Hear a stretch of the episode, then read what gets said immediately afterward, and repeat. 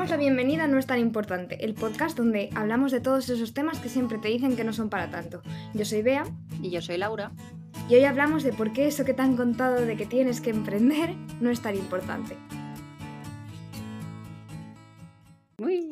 Estamos a tope con ese tema, vea yo.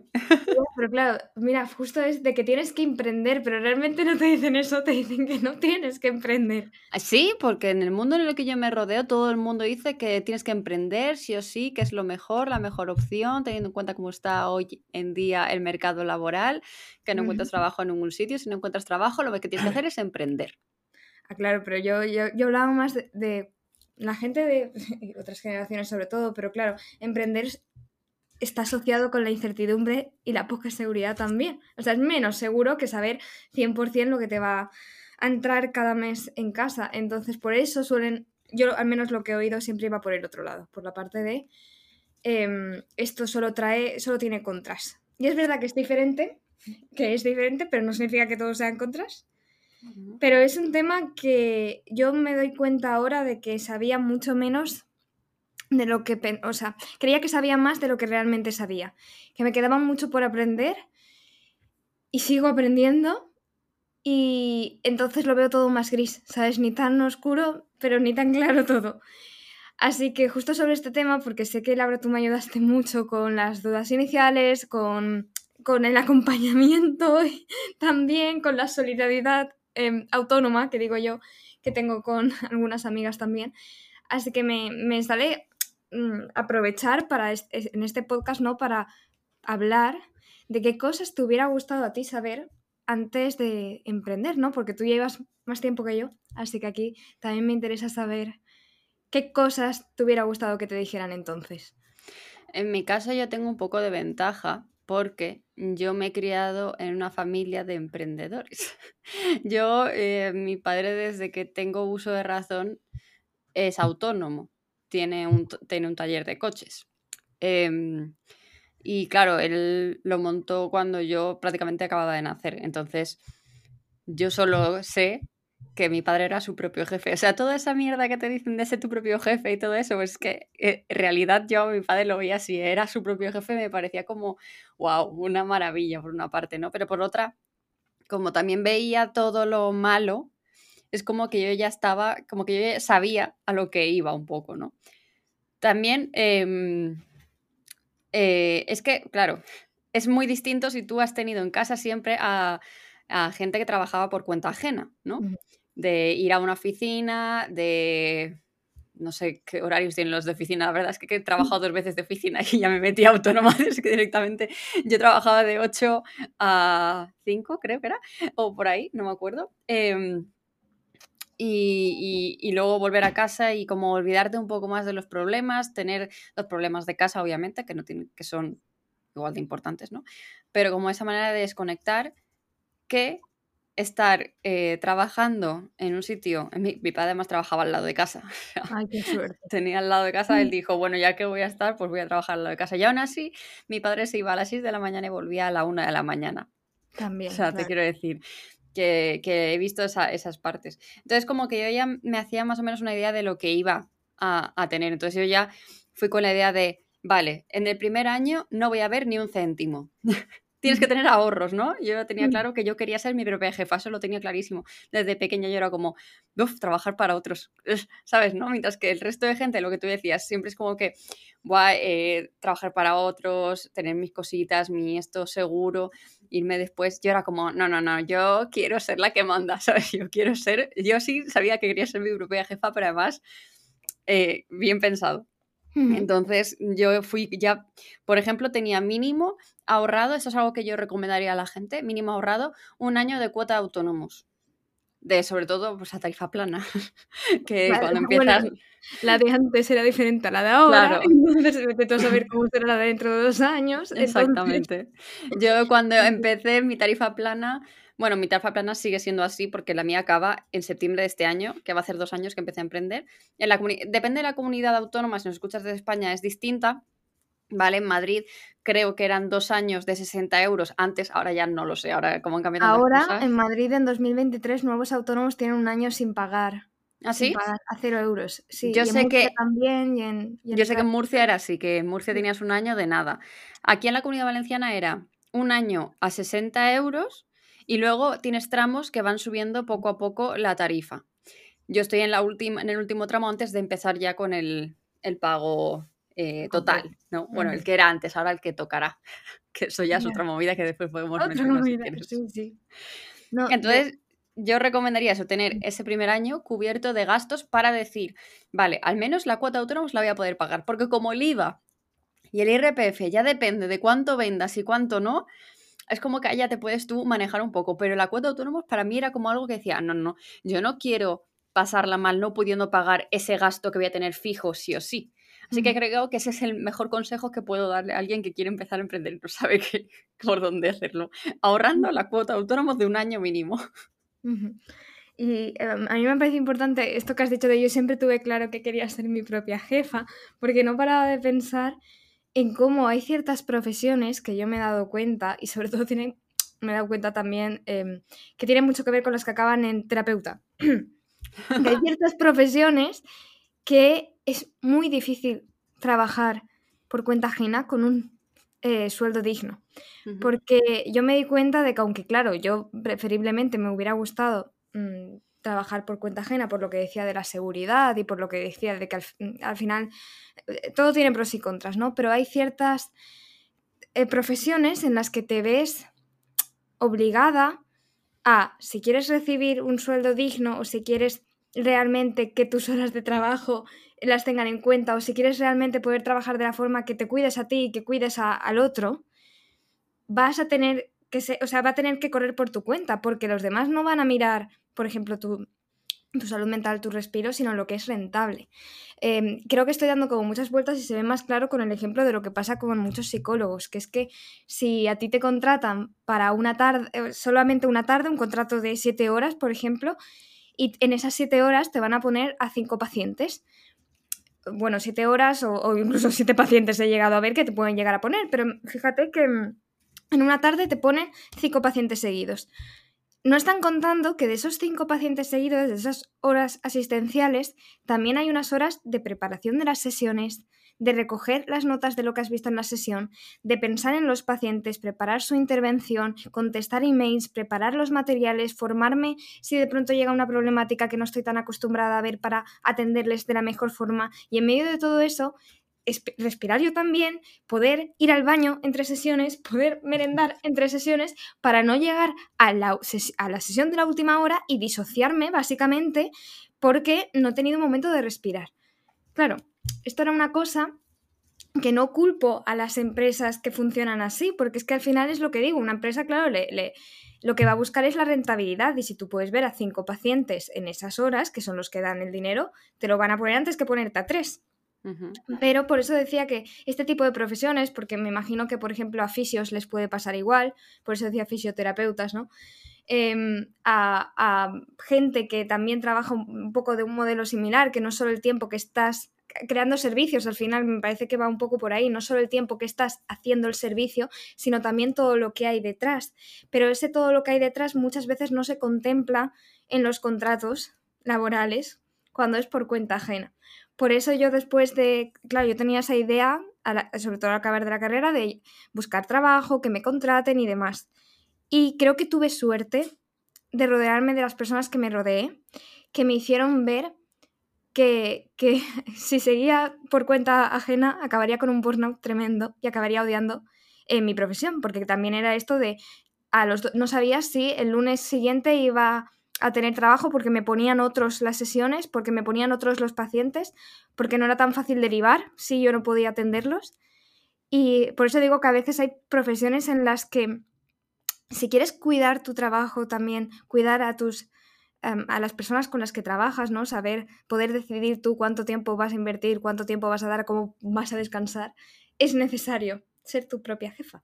Y de hecho, yo me acuerdo una frase que dije cuando hice este cambio de, bueno, ahora solo me podré, mm, es que iba a decirlo, pero solo me podré cagar en mí misma cuando me ponga un paciente ¿no? en un horario que yo no quería, porque no habrá nadie a quien culpar, será a mí a quien tenga que echarme la bronca, Mm. pero al menos es decisión mía y no por factores externos, de yo decido conscientemente pues ver eh, cuatro o tres o los que sea.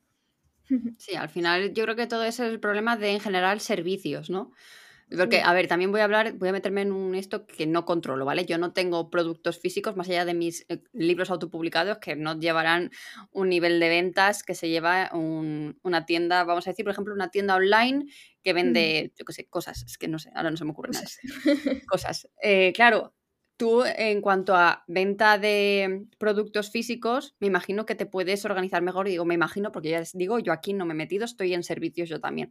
Entonces yo me imagino que tú te entran las comandas hasta ciertas horas y tú hasta ciertas horas puedes preparar los, los pedidos del, que se mandarán en el día siguiente, ¿no? Entonces, quieras o no, ahí tú puedes organizarte mejor a nivel horarios que a nivel sesiones, porque las sesiones es lo que más, o sea, los clientes, eh, atender a clientes físicamente es lo que más tiempo te quita, pero también es lo más barato.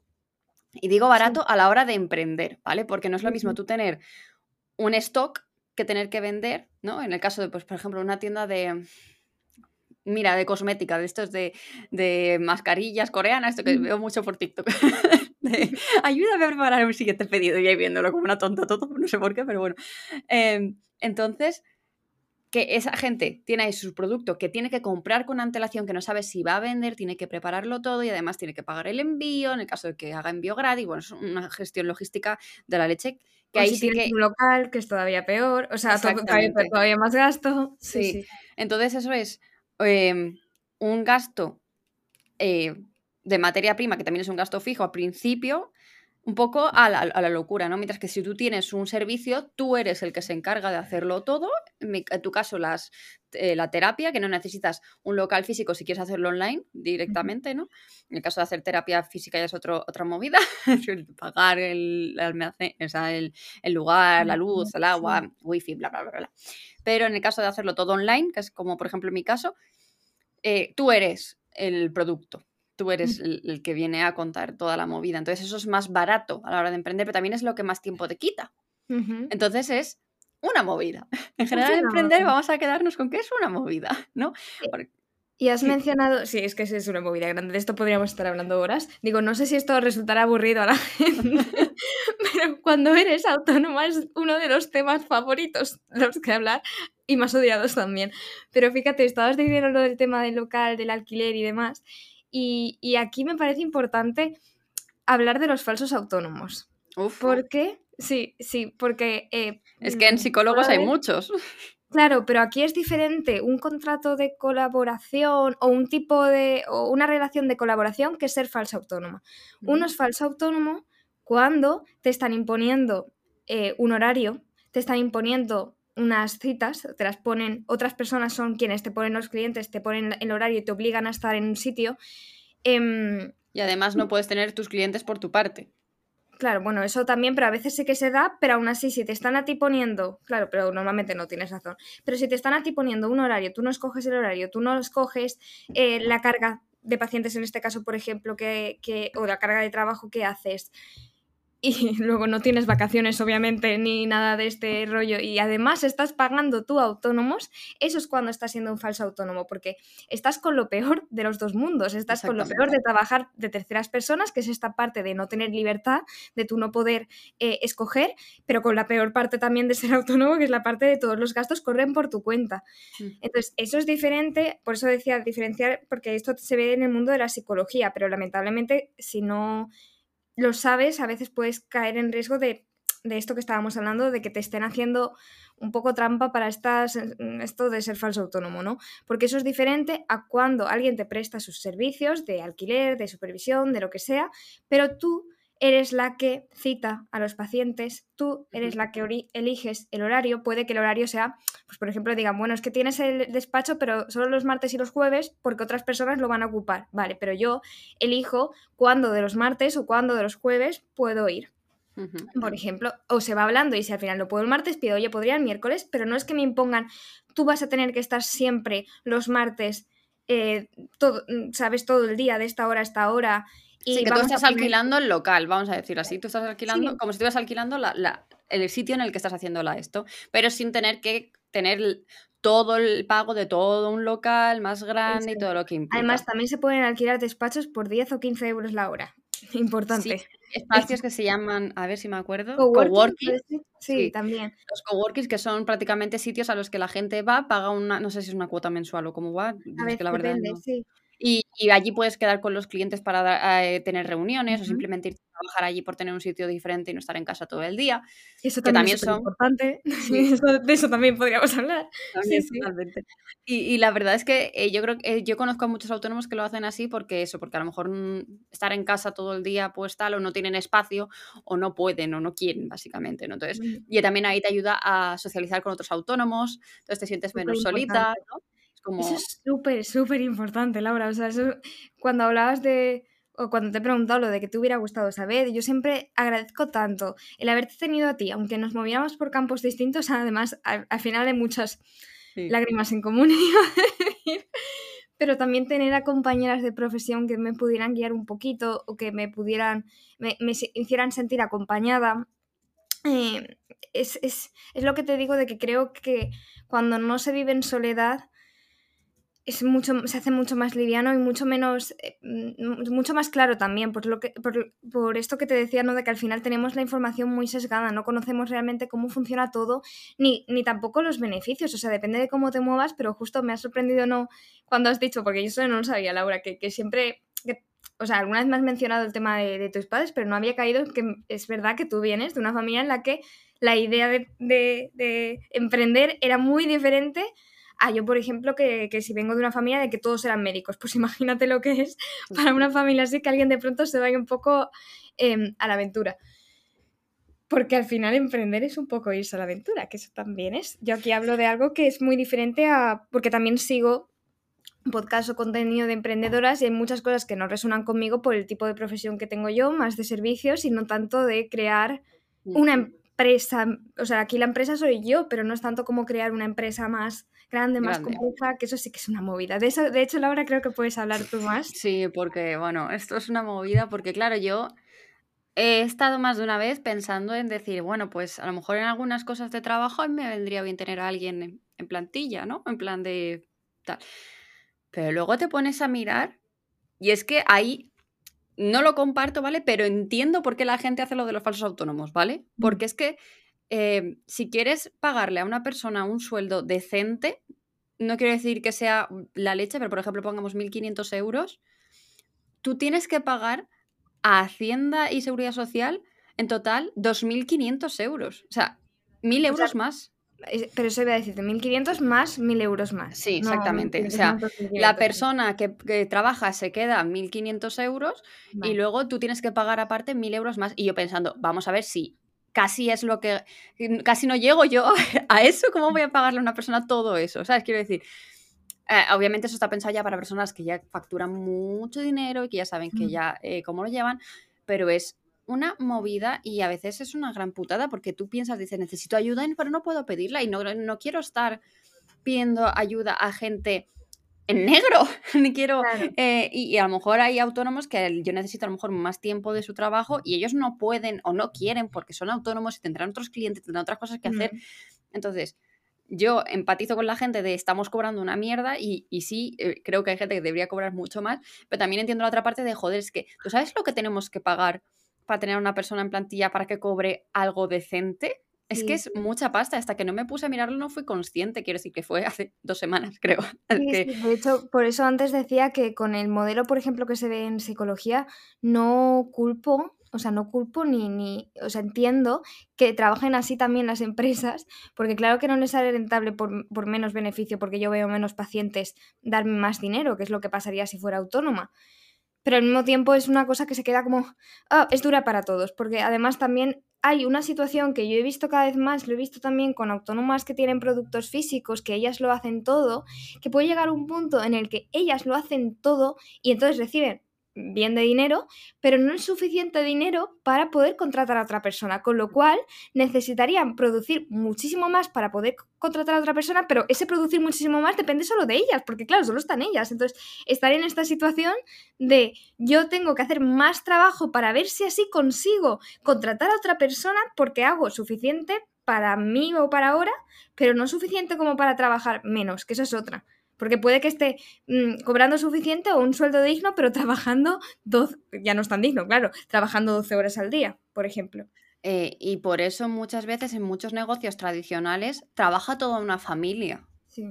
Porque, a ver, no me hagáis mucho caso, ¿vale? Porque yo, entre que tengo memoria de pez ahora por el embarazo y que tampoco me informa mucho, porque es un tema que pues, a mí no me va a incumbir, pero si tú trabajas con un familiar, creo que esa persona no hace falta que se dé de alta como autónoma, ni hace falta que la tengas en, plantilla como tal. ¿Sabes? Quiero decir. Creo que era algo así. Es que no me hagas mucho caso de verdad, porque seguramente esté metiendo la pata. Pero algo me suena de que es más fácil. En plan, de que como está en la familia, simplemente, pues. Mm, negocio familiar, vamos a decir, ¿no? Por eso los bares se rigen tanto de tres familias, por eso las fruterías muchas veces también son que si hermanos con hermanos, que si madres con hijos, que si farmacia. tal. Farmacia. en farmacia a lo mejor conteniendo ahí el, el, no sé qué, no sé si es un grado o qué es lo que tienes que tener en farmacia, ¿no? Sí, pero a veces yo he visto mucha gente que es como, bueno, estoy estudiando farmacia porque mi familia todos son farmacéuticos y es me toca.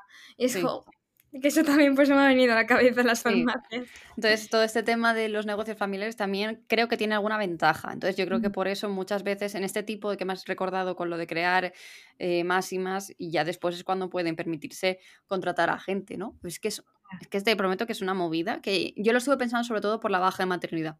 Porque esto es otro, otro tema que da de por sí, las bajas.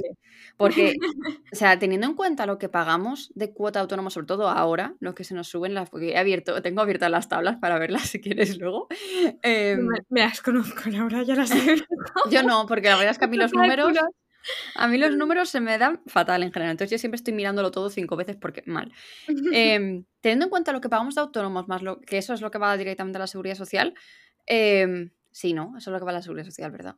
No me estoy equivocando. Es autónomos lo que va. Em, eh, eh, no me puedo creer que seamos nosotros los que pagamos tantísima pasta y los que peor estamos a nivel atención en general, porque la baja de maternidad, ¿vale? Estoy aún informándome. También puede ser que meta la pata, ¿vale? Y sobre todo ahora que se ve que están cambiando cosas. Entonces, bueno, yo tengo entendido que tengo 16 eh, semanas que puedo pillar de, baja maternidad, que bueno, para quien no piense en semanas como que gente, o sea, gente no embarazada que no piense en semanas como yo que he sido. En cuanto vi el test positivo y empecé a pensar en semanas, vino el chip solo, yo no tenía ni idea de nada. Son unos cuatro meses, pero tienes seis semanas obligatorias de baja maternidad que tienes que pillarte sí o sí para recuperación y, todo, todo el tema. Después puedes pillarte hasta 16 semanas de baja de maternidad. ¿Y qué pasa durante este tiempo? Durante este, tiempo tú no pagas autónoma em, y después cuando te reenganchas tienes una especie también de tarifa plana, pero no sé, e, es, me la explicó mi gestora, pero dije, no me he enterado, así que luego ya tendré que ir con ella para que me lo vuelva a explicar. Pero básicamente pago menos durante los próximos, creo que me dijo un año o dos. Entonces, como que yo iría reenganchando además, porque a mí se me acaba la tarifa plana justo cuando me tocaría pillar la baja maternidad. Sería maravilloso en mi caso. Em, y, em, y luego lo que pasa es que eh, no puedes facturar. No puedes facturar al menos, eh, no puedes trabajar ah. tú, vaya, no puedes trabajar. Entonces, en mi caso es una movida porque mis ingresos son pasivos. O sea, mis ingresos... Claro, tendrías que paralizar todo eso, entiendo. Eso es lo que no entiendo. Me imagino que no, porque es como, tú imagínate, por ejemplo, que mientras yo estoy de baja maternidad me llegan las regalías de los libros. ¿Qué hago? ¿No puedo cobrar las regalías de los libros? Eso es algo que se está vendiendo ahí solo sin que yo tenga que hacer nada. Pero son ingresos míos.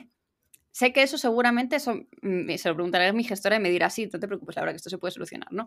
Pero yo entro en pánico porque digo, es que yo, la academia es como una especie de Netflix, ¿no? De la gente paga si quiere el mes que quiere, cuando no se va, los cursos están ahí, yo no tengo por qué estar subiendo cursos esos meses, o pueden estar ya programados y toda la pesca.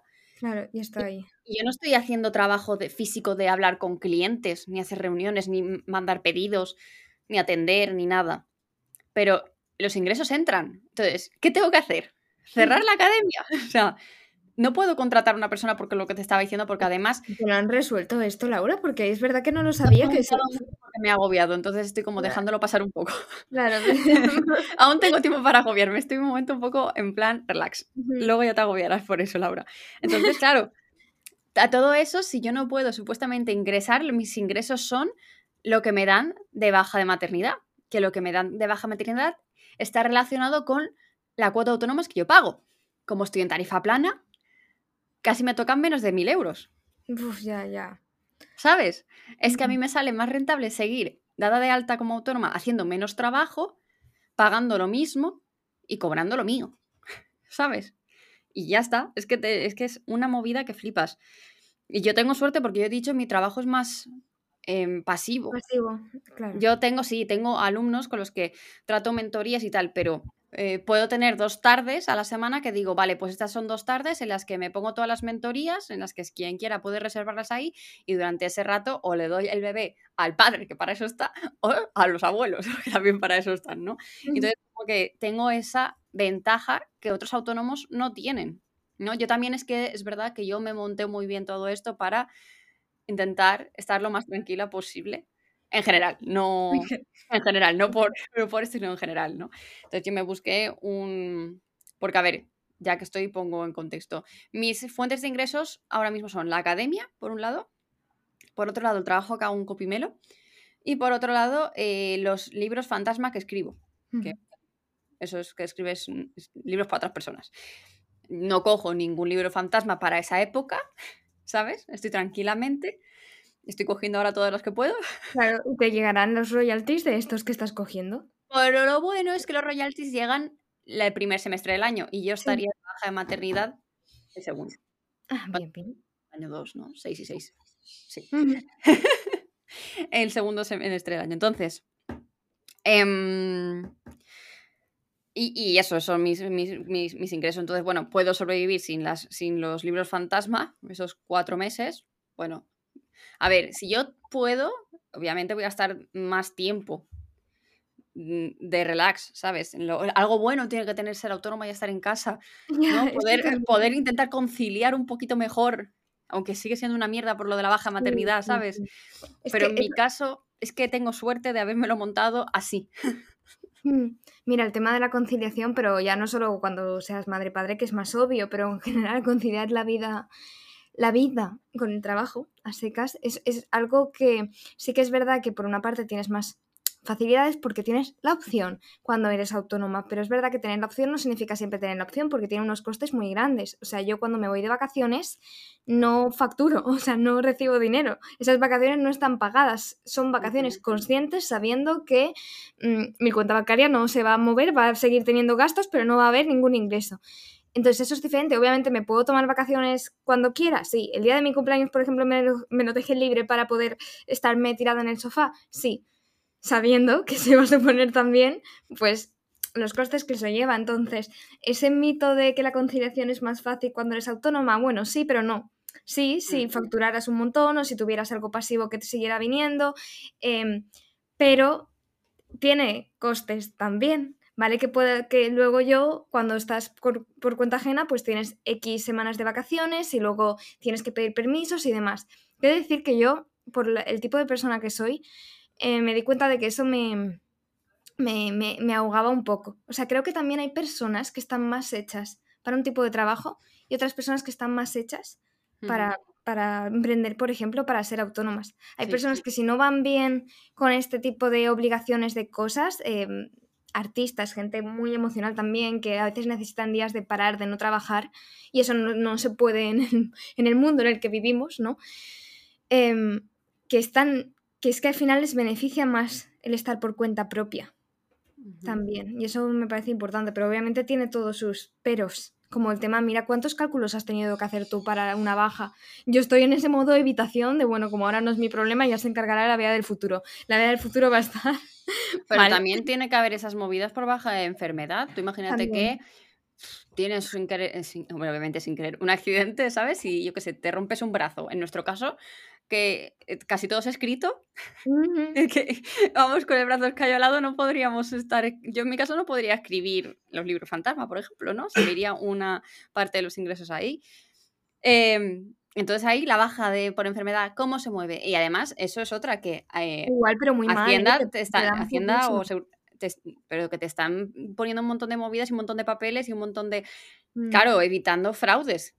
¿Sabes? Pero, tú me estás haciendo lo mismo cuando estoy por cuenta ajena. O sea, quiero decir, a lo mejor a los jefes sí se lo hacen, sí le hacen ese seguimiento. Es que yo ahí en esa, en esa posición no he estado.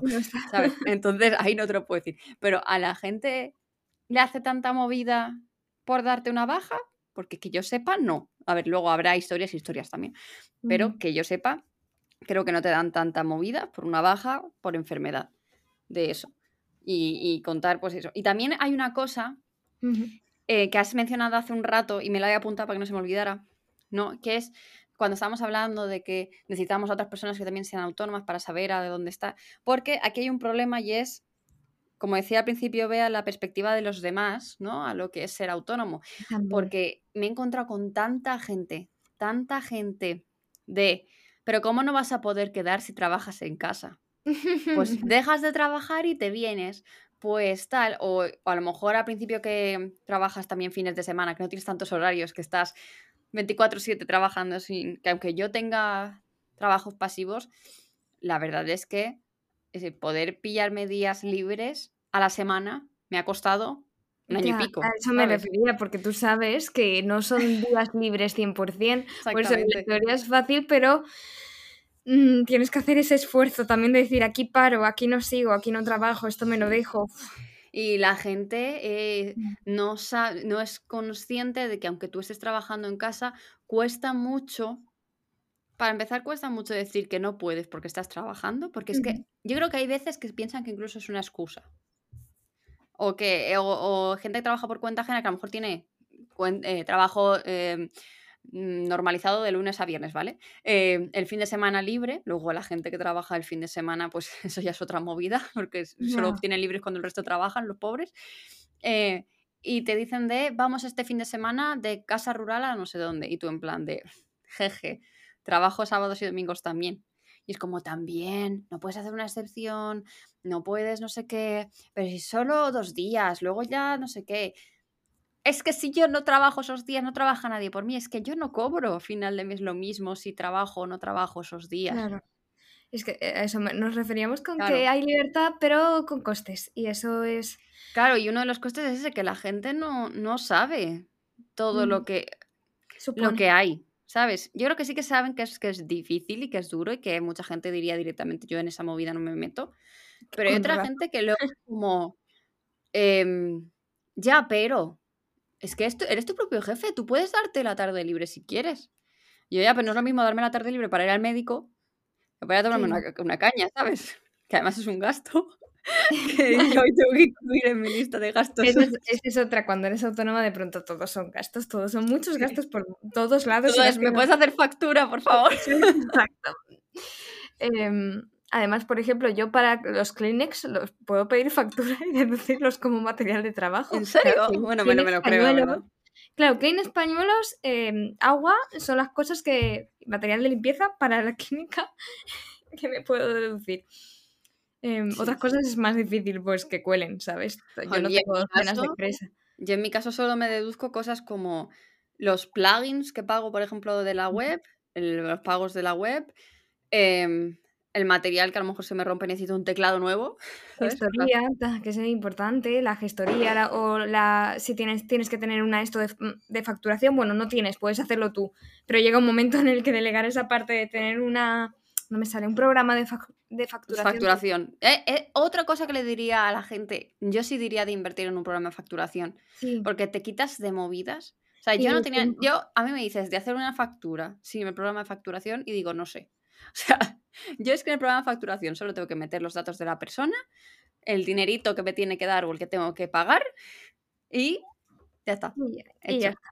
Y, esa se encarga la numera, lo pone todo en orden, pone donde tenga que poner la cuenta bancaria, todo está muy bien. Y además. Y otra cosa que diría yo. Ay, perdona, no, Laura. No, que además es el que, la que utilizo yo tiene la maravillosa implantación de que me saca directamente los ansiados informes de final de trimestre. Entonces a mí me descarga el, el, el, ¿cómo se dice? No sé qué, 303, ¿cómo se llama?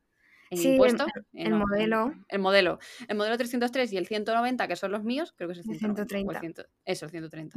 ¿El 190 cuál es? Bueno, da igual. El 130, IRPF y EIVA. Y lo subo a Hacienda y yo me olvido. Pero vamos, si no. Claro, yo iba a decir con eso. También si emprendéis, eso siempre te dicen, cogete un gestor, tal. Sí, es cierto, tienes que hacerlo, pero valora también el tipo de gestor que tienes, porque yo he tenido experiencias de gestores que te hacen las cosas y no te explican qué te están haciendo. O RT. Claro, tú puede que no tengas interés en saberlo, pero es que es interesante saber qué están haciendo, cuando se, que, si tú tienes dudas te las puedan resolver, porque muchas veces no les interesa explicarte lo que hacen para que tú creas que no puedes hacerlo. Yo había, tenía ciertos conocimientos, ¿no? De venir del mundo de la escritura y me daba cuenta de que, primero, me estaban cobrando una barbaridad por apuntar dos cosas que yo podía hacer, eh, y segundo, cuando yo veía que había errores o cosas que no entendía, no me llegaban a explicar nada. Me hablaban además un poco en chino para que yo siguiera sin explicar. Y decidí cambiar de gestoría precisamente porque quería un poco más de claridad, seguridad y sentirme que la otra persona me tenía en cuenta también, ¿sabes? Que no estaba intentando aprovecharse de mí o, o mm, incluso hay gestores que te buscan ayudas, que te buscan, que te aconsejan sobre cómo te puede ir mejor. Hay mucha diferencia en el trato humano entre las personas que simplemente, pues eso, hacen su trabajo y ya está, pero les interesan que tú no tengas ni idea de lo que están haciendo para que así dependas de eso, que los que si tú tienes interés en saber, te lo van a mostrar y te van a acompañar. Al final compartimos gestora. Sí. Vale, pues eso al final es que vea yo compartimos gestora, por ejemplo, ¿no? Porque claro, yo también tuve una primera contacto con las gestorías con la que no me quedé muy... ¿Sabes? También era típica gestoría que conocía porque mis padres conocían, ¿sabes? Entonces, claro, yo después encontré, maravilloso internet, el mundo internet, a mi gestora y es que era, era, incomparable. O sea, es un amor de persona, te lo explica todo súper bien. Ya te digo, a mí me explico lo de la baja maternidad, pero también es verdad que yo llega un momento que me saturo y desconecto un poco, me pongo el modo Homer Simpson con los platillos en la mente, ¿no? Entonces sí que es verdad que voy a tener que volver a pedirle el plan de, venga, vamos a verlo ahora bien esto porque no sé qué hacer con mi vida pero es que ni, ni punto de comparación. O sea, yo cuando Veas tenía esos problemas le dije, toma, habla con ella y que seguro que te puede ayudar, que es maravillosa. Sí, sí. Y por eso es una de las cosas que me hubiera gustado saber. Igual que, ves, fíjate, cuando yo tuve problemas, ¿a quién fui? A Laura. ¿A quién voy? A las personas que que a veces Laura no tiene las respuestas porque es que el mundillo es súper complicado. Es que además es, que pero bueno, eres sanitaria, como además yo tengo lo básico, IVA y RPF y ya está. Pero es que ve además sanitaria, entonces tiene, no tiene IVA, por ejemplo y no sé qué movidas tienes, no sé cuántos estuviste diciendo un modelo y en plan de ese modelo en la vida, lo he escuchado yo. no sé, sigo aprendiendo, Laura, cuando nos digo, ah, que al año también tienes que hacer el modelo anual y es sí. como, pasa? Sí, hay muchas cosas, que si nos estás escuchando y estás en proceso de ser autónoma o eres autónoma y necesitas amigas autónomas con las que llorar y hablar sobre modelos e ir a cenar y pedir factura, somos, somos esa autónomas anónimas. Exacto. No, sí, sí, pero he visto que esa parte de compañerismo es súper importante. Por eso también queríamos dedicarle que este programa, este, este episodio no puede parecer un poco fuera de lugar con respecto a los demás, pero es que al final no se habla tanto de esto. También he notado yo que creo que todavía a veces cuesta mucho hablar de este tema, hablar de dinero, hablar de, eh, de cuánto cobras, del trabajo y obviamente este es el gran depende, como todo, soy psicóloga, siempre es el depende, pero hay veces que ayuda a tener al menos una persona, unas personas, unas amistades con las que puedas ser transparentes, hablar, preguntar, saber. Jo, Laura, a mí me ayudó muchísimo. Recuerdo, por ejemplo, cuando estaba yo pensando en esto, tú tal cual me enseñaste así organizo yo mis finanzas y yo estaba viendo todos, tu presupuesto, tus budgets, tu todo pero me servía para decir, vale, así se hacen las cosas, esto es lo que más o menos suele costar, esto es más o menos lo que puedo prever. Em, hay esta parte ¿no? De, de, compartir también para ayudarse y poder hablar de estas cosas que no sea tabú tampoco, porque muchas veces eso, si no es como muy solitario, ya, ya bastante es que esto no es tan fácil como a final de mes me va a entrar X y me sale lo que yo quiero que me salga. Aquí es, me sale, me sale, lo tengo que apuntar, lo tengo, el libro de no sé qué, hablar con la gestora, cada día responder a tal, luego tengo un día libre porque no sé qué. Hay muchas cosas más que van, porque al final no estás haciendo solo tu trabajo, estás haciendo tu trabajo y todo el trabajo que habría en una empresa. Me ha venido a la cabeza el, el, el el reel que tienes en, la academia. el del equipo, ¿no? Claro, el de literatura juvenil para escritores que habla, este es el equipo de la academia. Y entonces está Laura apareciendo como cuatro veces, como, como directora, como recursos humanos, como la community manager, como todo. Porque al final, cuando eres autónoma, eres tú la que se encarga de administrar, de facturar, de contactar, de a menos que delegues, que ya hemos hablado de una movida que es esa. Y ese trabajo no se reconoce tanto que eso es la parte importante. Se reconoce de, ah, esta está haciendo esto o está trabajando por cuenta propia con esto, pero hay mucho trabajo invisible detrás que no es rentable, pero sigue siendo trabajo. O sea, no es, no es lo que te da dinero, pero sigue siendo trabajo. En, psicología se habla, por ejemplo, del trabajo no asistencial, pero que sigue siendo trabajo y que necesitas tener ese espacio. Tal cual. Y uno de los imprevistos. Uf, sí. También em, relacionado con lo que decías de está guay tener a alguien que sea autónoma, sí, pero cuidado con rodearte solo de autónomos. O sea, cuidado porque entonces cada vez que quedas con alguien, cada vez que sales o cada vez que intentas desconectar, solo hablas de trabajo. Y eso tampoco es sano, ¿sabes? Porque, vale, una cosa es que a lo mejor tus amigos que no son autónomos te pregunten, ¿y qué tal el trabajo? Y acabes ese, ese punto de la conversación en cinco minutos, ¿vale? Pero de ahí a estar hablando todo el rato monotema de eso, eso, eso y eso, no desconectas, eso no es desconexión. a ver, esto me ha recordado, a mí Sebi siempre me riñe porque tengo a mis amigas psicólogas con las que cada vez que nos reunimos nos podemos hablar horas acerca de psicología. Y claro, me dices que estás todo el rato hablando del trabajo. Y yo, a ver, hay veces que sí que me apetece desconectar, pero justo mi hablar del trabajo es hablar de temas muy guays. O sea, cuando hablo yo de psicología con mis amigas, no hablamos solo de trabajos, que hablamos de historias, de cosas que nos han removido, de cómo trabajar otros temas, pero que al final es diferente a otro tipo de trabajos. Yo me imagino tus conversaciones de trabajo con otras personas autónomas y no debe de ser tan entretenido. Es como las Hablar mucho de marketing, hablar mucho de estas cosas como... Sí, pero, ¿sabes? Claro a mí todo el tema de marketing ya sabes que siempre es lo que me ha saturado. Pero ves, es como el mundo de la escritura, es diferente. Si tú quedas con tus amigas escritoras y habláis de historias, habláis de... Sí, es tu trabajo, pero es la parte creativa, es la parte por la que queréis, es pasional. Es la parte... Sí, pero el problema es que cuando tu único círculo está ahí y no tienes más fuera. No tienes de otros temas. O sea, yo qué sé, poder ir a hablar con tus padres y no tener que hablar de escritura, ni de autónomos, ni de marketing, ni de absolutamente nada, y hablar de lo que sea. En mi caso ahora el monotema es el embarazo, claro. Entonces ahora yo también estoy un poco saturada de eso, porque es como, voy a casi, es como, ¿y cómo está el microbio? El microbio bien, pero la incubadora, ¿qué tal? ¿Sabes qué decir? te preguntan por ti, pobre Laura. O sea, hola, gracias, soy yo la que está llevando esto dentro, Un poquito de consideración, soy yo la que lo lleva ahora, soy yo la que necesita mimos. El trabajo, exacto, el trabajo invisible, Laura, otra vez. Pero sí, tienes razón, es verdad que no es la experiencia que yo he vivido, pero me pongo en tu lugar y no, no caía lo de tu familia también. Las reuniones, las, cenas navideñas deben de ser. No, tampoco te creas, porque, a ver, mi padre al final, por ejemplo, es una persona que, claro, también acaba tan saturado de su trabajo que cuando va a casa no habla del trabajo, obviamente, ¿sabes? Eso a mí me pasa, ¿eh? Si tenéis amigas psicólogas y quedan con vosotros después de un día de trabajo, es posible que no les apetezca hablar absolutamente nada. Y más se han tenido un mal día, porque claro, lo que te pasa es estar hablando todo el rato con clientes, digo clientes que pueden ser, en general, la persona que te va a pagar, ¿vale? El servicio, lo que sea, con clientes, porque puede haber días muy buenos y días horribles, de encontrarte a gente horrible. O días que en los que tú te, te levantas con el pie torcido. Y tienes que, tienes que estar. Sí, y a veces a ti se te va la pinza porque no puedes más y puedes hablarle mal a alguien y ya se jode, ¿sabes?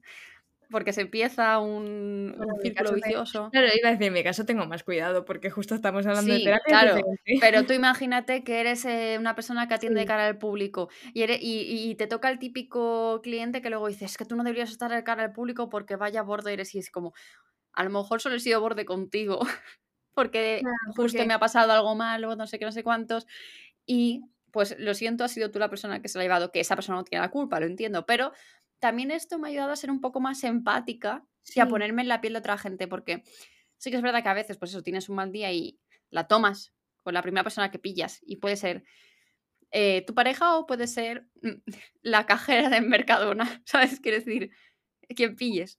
Y es una mierda.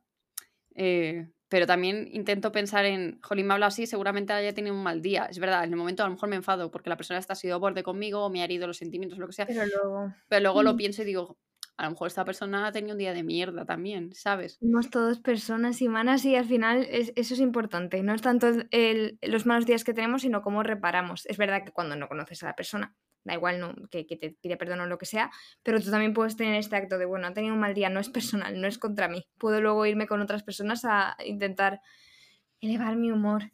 Pero sí, claro, a mí mm, el tema de la empatía, nadie- nunca pensé que ser autónoma me daría empatía. Pero fíjate, son co- cosas que no están, pero sí que es verdad que mm, te das cuenta de que no todo tampoco es tan fácil, que, que es importante, sobre todo con el tema del trabajo, con el tema de económico, entender que no todo el mundo tiene siempre las mismas facilidades. Que es que incluso ahora, Laura, creo que nosotros hablamos desde una, y soy consciente, hablamos desde una posición de privilegio total. Quiero decir, Sí, sí. estamos aquí delante de un micro. Eso ya es privilegio. Eso ya es, ¿sabes? Eh, y eso también me ha hecho ser consciente de que no todos los autónomos son iguales.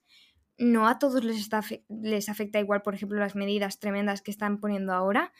Em, podemos nosotras estar hasta el cuello, pero tenemos aún así cosas que Nos que ayudan a pienso, estar. sí. exacto, que nos permiten estar, pero jo, el darme cuenta de todo lo que podría ser diferente, todas las em, cosas que podría no tener. Yo, por ejemplo, siempre he sido muy ahorradora, entonces tenía muy, muy en cuenta el tema de ahorrar. Pero ¿qué pasaría si fuera una persona que de nada tuviera que ser autónoma? Por ejemplo, es que me ha hecho pensar que no siempre es tan fácil y, y que a veces eh, vivimos en un mundo que lamentablemente también se mueve mucho por extremos o, o gente que tiene, pues es eso, que le ves y dices, sí, hay mucho trabajo y mucho recorrido, sí, pero también ha habido muchas facilidades que no es su culpa, o sea, al final es con lo que cada uno recibe, pero que es importante ser consciente porque no todas las personas las tienen.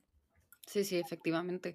Yo creo, sinceramente, que ser autónomo tiene que ser, tienes que tener algo de privilegio, porque no es para poder aguantar, ¿vale? Porque tú pídele a una persona que, vale, vamos a ponernos en el peor de los casos, que no encuentra trabajo de lo suyo por cuenta ajena, que tiene que alimentar a una familia, tiene que sacar adelante tal, tiene que pagar una, un alquiler con su eh, suministros y demás. Dile tú ahora que se meta autónomo pagando la cuota, que bueno, a lo mejor si tienes suerte y tienes una comunidad autónoma donde el primer año es gratis, puedes aún tirar, pero dile tú que en un primer año no va a haber ingresos, o sea, beneficios, quiero decir, Claro. ¿sabes? Que Mm. se va a ir todo a pagar más gastos, en más reinversión, en, en crecer un poquito para poder sostenerlo. ¿Cómo vive esa, esa familia? Es una movida. Y a mí eso me enfada de mucha gente que te vende lo de ser autónoma, ser tu propio jefe, como la solución a todos tus problemas. Porque es donde se meten los... Y sobre todo porque te lo venden con una super formación de 4.000 euros. Que, Eso es, eso ¿Sabes? es. En plan de, wow, toma, te voy, a, te voy a enseñar cómo funciona toda esta movida. Eh, yo no he hecho ninguna formación ni he podido sacarlo adelante, ¿vale? Se quiero decir, se puede hacer sin, sin esa formación. También entiendo que el tener a un mentor, tener a alguien que te acompañe, como que te da esa... Es, eso que, te, que me decías tú, ¿no? De Laura, a mí me ayudó mucho, que tú me Sí. ayudaras y tal y cual. Hombre, Sí. claro, pero no hay nivel, a niveles no es lo mismo una sesión de una hora con un mentor por 100 euros Sí. que un curso de 4.000, ¿sabes? Es- es- Exactamente. exacto. Puedes valorar opciones.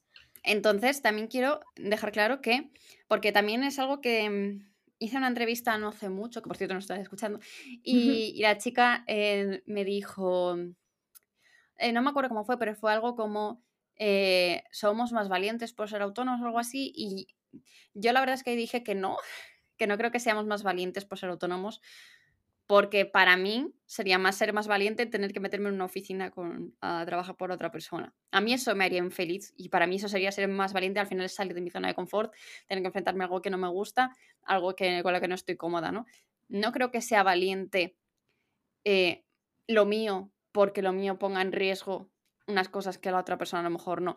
Porque tú no sabes en qué trabajos, a lo mejor se tiene que meter esa persona que tiene que trabajar por cuenta ajena, que a lo mejor no le gustan, que no digo que no sean dignos, ¿vale? Digo que no le gustan, no es lo que ha soñado, que a lo mejor se ha hecho dos carreras, tres másteres y no puede trabajar de cualquier, de cualquier otra cosa, que tiene un, a lo mejor tiene una jornada laboral abusiva, eh, hace horas extras y no se las pagan. Horario eh, partido. Eh, horrible estas cosas, ¿no? Entonces, no creo que emprender sea la solución para todo. Tampoco creo que sea ser más valiente. Yo creo que hay gente, como decías, que nace o que está más predispuesta a emprender que otra. Vea, yo antes yo sabía que yo, yo sabía que tú ibas a ser emprendedora, lo sabía porque era como yo, no, te veo haciendo el, el, PIR, ¿era el PIR? Sí, ¿no? Yo no te veo en la, seguridad social, porque para empezar eso es una movida que flipas, ya me lo estuviste contando un poco. Sí, y... no, es porque no quisiera, ¿eh? si fuera también un examen más justo y más plazas, sí que hubiera ido por ese camino, pero no lo era. Claro, en, el, en este caso no. Entonces, claro, yo y, sabía, y, conocía gente psicóloga que había estado en la otra opción, la de por cuenta ajena, entre comillas. Y también conocías falsos autónomos. Eh, sí, todos lo de Better Help, Therapy Chat, estos sitios son súper abusivos, mm, hago un poco la, esto, para los psicólogos que los atienden. Seguramente atienden a esos psicólogos además y a veces con unas Em, quiero decir, les pagan más si tú te quedas más tiempo, con lo cual no van a ser muy éticos tampoco con el servicio que hagan con los pacientes y además les pagan una miseria, como 8 euros por la sesión. Es una barbaridad. Hago el pequeño inciso porque me lo has recordado, ¿eh? Porque o sea, este modelo también, tipo sí, tipo de esto. Sí, sí. Entonces, em, yo sabía que al final tú querías ser psicóloga y yo me hacía la idea de que la única manera era ser emprendedora, pero también veo a gente que cuando se encuentra con el bache de mierda, tengo que ser emprendedora, lo dejo y busco otra cosa a la que dedicarme. Mm. Sí. ¿Sabes? Y me parece totalmente lícito, quiero decir, si no te ves, pues ¿para qué no te vas a meter en, en esa movida? Pero Vea es que le gusta tanto la psicología que dije, es que Vea se va a meter ahí relleno de cabeza, ¿sabes? Y lo va a sacar, porque es que además es como la va a sacar. Yo sabía que tú te ibas al tiempo y vas a estar ahí, en plan de, venga, Vea, es el momento. Ya, empieza, calienta que sales, que vas a, a, Al final la gente que te quiere cree más en ti lo que uno a veces considera. Qué bueno. Pues sí, me ha gustado mucho este mensaje último que has dicho, ¿eh, Laura. No sé si vas a aportar algo más, pero me parece mm, un final de Chef Kiss. Es lo que te he dicho, que, aquí yo eh, estaba más para escuchar porque he aprendido mucho de ti. Me gusta un montón el enfoque que tienes acerca de la vida, acerca del trabajo y acerca de todas estas cosas. Aprovecho para decírtelo también. Y, y nada, eso no sé si ibas a decir algo más. No, simplemente iba a decirte que yo no tenía más que mencionar. Así que, bueno, lo que sí tenemos es consultorio, tenemos dos consultas, las dos por email, ¿vale? Eh, tenemos una anónima que dice, hola chicas, tengo una duda para el consultorio del podcast. Estoy en un punto en el que necesito tanto terapia como salir de una vez de casa de mis padres. Ya se sabe que no sé pagar alquiler en dinero, pero sin autoestima y salud mental.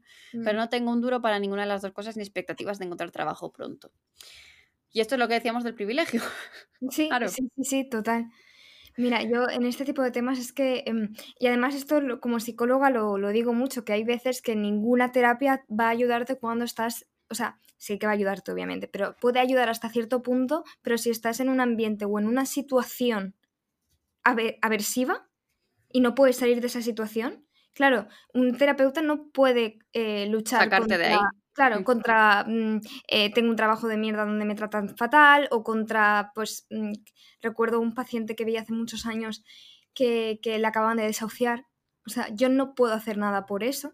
La terapia obviamente le puede ayudar a afrontarlo como pueda, pero es innegable que hay situaciones muy duras en las que poco se puede hacer uno mismo. Es que aunque trabajes tu autoestima a mil, no puedes hacer nada cuando lo aversivo es lo de fuera. Pero esta es la parte importante, cuando se está en situaciones así, siendo consciente de esto, dejo, hay muchas cosas que yo no controlo y que no puedo cambiar. Cuando tenemos un problema que no podemos cambiar, lo único que podemos hacer es qué cosas puedo afrontar y qué cosas tengo que aceptar que son así ahora y aceptarlas. Muchas veces aceptar que las cosas son así ahora, que no significa que vayan a ser así siempre, pero que esto es lo que hay ahora, es el primer paso para dejar de luchar contra una realidad que ya de por sí es bastante dura. Decir, esto es una mierda. ¿Vale? Así, a veces es simplemente decirlo así, y esto es así ahora. Y dentro de esto que tengo que aceptar porque no puedo luchar contra ello, ¿qué es lo que me lo puede hacer más fácil?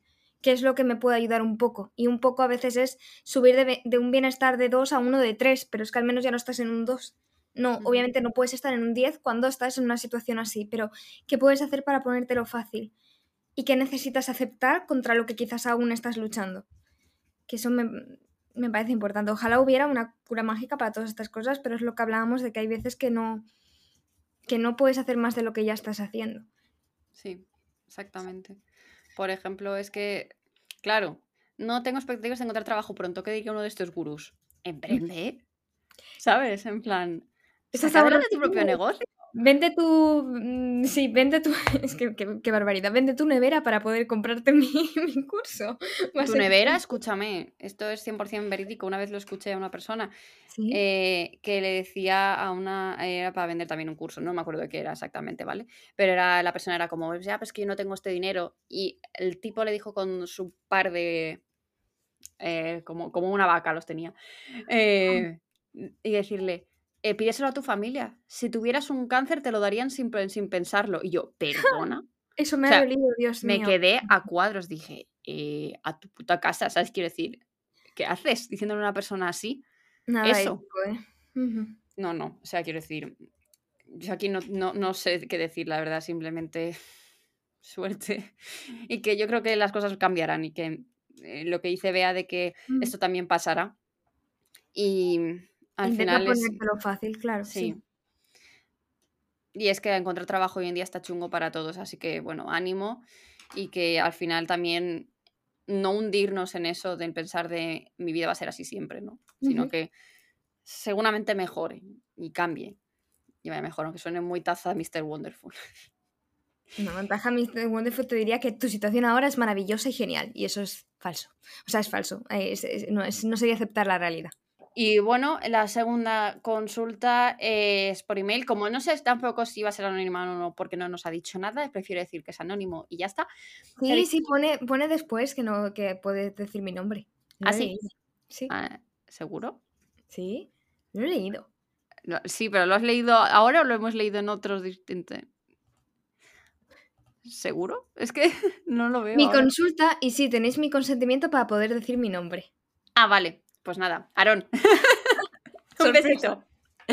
Aaron además es amigo mío, entonces me hace mucha ilusión ver, eh, cuando vi su email dije, ¡ah! Y dije, ¿por qué no me lo dice por WhatsApp si me tiene ahí? bueno, vale, me parece bien. Gracias, Aaron, por mandarme la consulta.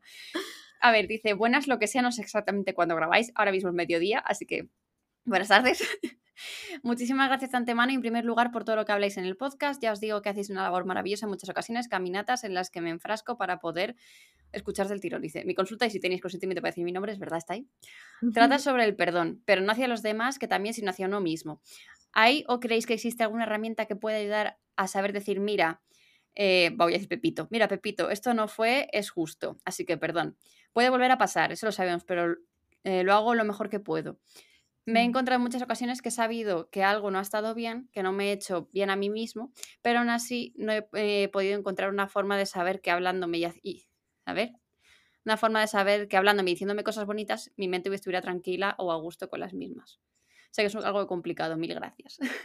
Ostras, em, bueno, pues iba, a hablar yo aquí, Laura. Habla, habla, habla, habla. Es que este tema me interesa mucho porque yo me eh, estoy, llevo un tiempo formándome en una cosa en un enfoque terapéutico, que bueno, ya tenía nociones, pero me di cuenta de que había muchas personas que se saben la teoría, pero que eso no sirve o no es suficiente para que se sientan mejor. Y fíjate que es un poco lo que contaba Aaron, ¿no? De me digo todas estas cosas bonitas, sé que lo hice lo mejor que pude. Y es verdad que ahí está esa parte de que muchas veces cuando sentimos rencor hacia el pasado es porque estamos juzgando a esa versión de nosotros con lo que sabemos ahora, sin recordar que en ese momento lo hicimos de la única manera que supimos hacerlo, porque si hubiéramos sabido que había, que había una forma mejor de hacerlo, lo hubiéramos hecho. O sea, en ese momento era lo único que veíamos que podíamos hacer. Incluso cuando no resultó así, incluso cuando es algo que dices, jo, pero hice daño, vale, pero es que quizás ese el hacer ese daño tenía una función y era la única manera que tenías de ahorrarte un dolor mayor, por ejemplo. Entonces, eh, entender el por qué no lo justifica, pero es el camino a aceptarlo, ¿no? A dejarlo ahí en tu historia y poder seguir avanzando, que es lo que contaba Aaron. Pero sí que es verdad que hay personas que aunque hacen este proceso, lo que ocurre después es que saber esto, entenderlo lógicamente, no me hace sentir mejor. Y es porque, aunque tenemos esa mente racional que nos dice ciertas cosas, hay un aprendizaje emocional implícito que es lo que se queda, ¿no? El, igual que aprendes a montar en bici y no puedes explicarme lógicamente cómo has aprendido, también tenemos emociones aprendidas, asociadas a algo. Entonces, esa sensación de malestar, que quizás no le ponemos nombre, es un aprendizaje implícito, experiencial, ¿no? Por la experiencia que tuviste que o por experiencias que has tenido que se ha quedado ahí. Y todo este rollo, para decir que, que es una de las cosas que me formé porque me daba cuenta de que era muy necesario para mucha gente en terapia. Hay gente que con la parte lógica le funciona, pero hay gente que tiene una historia detrás más difícil y que necesita trabajar esa parte emocional. Por eso yo eh, diría eso, que si ves que la parte lógica no es suficiente, quizás necesitas entrar más en contacto con eso que has estado evitando y con eso que estás sintiendo. Y una manera de hacerlo en un espacio seguro es, es la terapia. Como no, ahí yo tenía que hacer, meter el mensaje. Eh, pero sí que es cierto que es algo complejo, fíjate, ¿no? Como yo me di cuenta mm, tiempo después de esto, es algo que quiero formarme más porque veo que pasa mucho y que no es tan fácil. Mm, sí, escuchamos la vocecita de nuestra cabeza, pero no nos la creemos. Y eso es lo que se puede trabajar con diferentes enfoques que, han demostrado que son eficaces ¿no? para esto. ¿Tú crees que ese malestar que sentimos es culpa? O sea, es, que yo pienso mucho en, cómo la sociedad y todo el tema, este no sé, no, este, claro, en este episodio no he sacado el tema del pasado, todo eso ahora tenía que sacarlo de alguna manera. Entonces, la culpa cristiana. O sea, es una cosa que nos mete muy. Aunque no seamos cristianos, ¿eh? aunque no seamos eh, mm, practicantes de ningún tipo, sí que es verdad. No cometas nunca errores, no seas nunca mala persona. Entonces, claro, si tú estás recordando que en ese momento hiciste algo malo y le hiciste algo daño a alguien o, hiciste algo que no casa con tus valores, culpa, culpa, culpa, culpa. Además, culpa de, latigazo, ¿sabes? De, cristiana en, sí, ¿sabes? Entonces, no sé, eh, ¿tú crees que está relacionada con algo de esto? Me ha gustado mucho este apunte que has hecho, porque sí que es verdad que eh, no se concibe que podamos. O sea, todas las personas se consideran buenas personas, pero todas las personas hacemos cosas malas, hacemos cosas que hacen daño. Y esta dualidad, claro, al cerebro humano dice cortocircuito, no, mi ego le duele esto, a menos que tengas un problema y en general que, que los hay, las personas, ¿no? En el que no les interesa ser buenas personas, que eso también es otra. Pero entender esto le cuesta a nuestro querido cerebro, que le gusta clasificar las cosas. Y justo tiene que ver con lo que tú has dicho, de que es más fácil latigarnos, soy mala persona porque he hecho daño, que pensar que ser buena o mala persona es algo complicado, que la identidad va más allá y que al final somos humanos y que no hay nadie, absolutamente nadie, que viva y no dañe y no tenga consecuencias perjudiciales para otros o para otro y no se equivoque. El, er-, el errar es bueno y el errar es humano y el errar es inevitable, esta es la parte, em, y no se nos enseña a verlo como esta parte de es inevitable y es humano y es algo que pasa, sino, sí, fíjate, con lo, el tema del cristianismo no está de, bueno, sí, te perdono, pero penitencia, pero mm, pecado. Pero si ahora te mueres, esto es que además no recuerdo, si ahora te murieras sin haberte confesado, sin haberte yo perdonado, infierno absoluto. Entonces tú vas con la Bueno, pero tienes la extrema unción, quiero decir, es que está siempre el momento de. sí, pero, pero sí que es verdad que, son muchos mensajes que nos hacen esta dicotomía, donde no existen. Si me perdono significa que estoy. O sea, fíjate, la culpa nos protege de sentirnos malas personas. Si yo me perdono, significa que estoy reconociendo que soy buena persona. O sea, Mala. No, no, mala, claro. Es como, como si lo justificara y no tiene por qué. Totalmente. Además, por eso hay mucha gente que necesita que cuando alguien dice, vale, te perdono, diga, ya está, ni me gritas, ni me riñes, ni me dices. ¿sabes? Esto apunta, Laura, quiero un episodio sobre esto, me parece súper. ¿Sobre qué? ¿Sobre la culpa o sobre el perdón? no, sobre la culpa.